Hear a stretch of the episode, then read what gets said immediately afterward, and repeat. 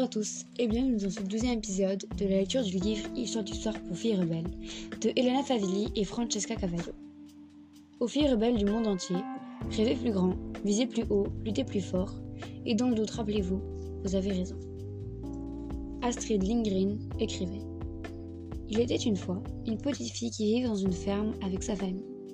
Elle passait ses journées entières à flâner dans les champs avec ses frères et sœurs, mais elle aidait également à s'occuper des animaux des petits comme les poules et les canards, mais aussi des gros comme les vaches et les chevaux. Elle s'appelait Astrid et avait un tempérament plutôt rebelle.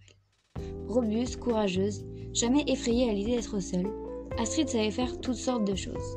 Nettoyer, cuisiner, réparer les vélos, marcher sur les toits, se débarrasser des enfants qui l'embêtaient, inventer des histoires fantastiques.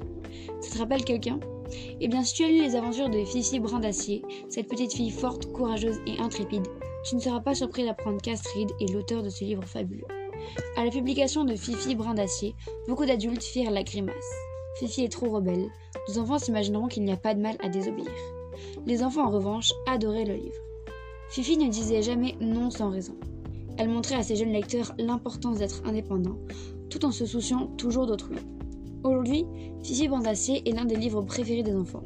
Astrid écrivit et publia de nombreux autres livres qui dépeignent tous d'enfants intrépides, maîtres de leurs propres aventures. La prochaine fois que tu feras une bêtise, ouvre Fifi Brin d'Acier, elle sera toujours là pour t'aider.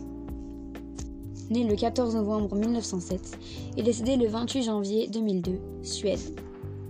Les bêtises ne sont pas préméditées, elles arrivent, voilà tout. Astrid Lindgren.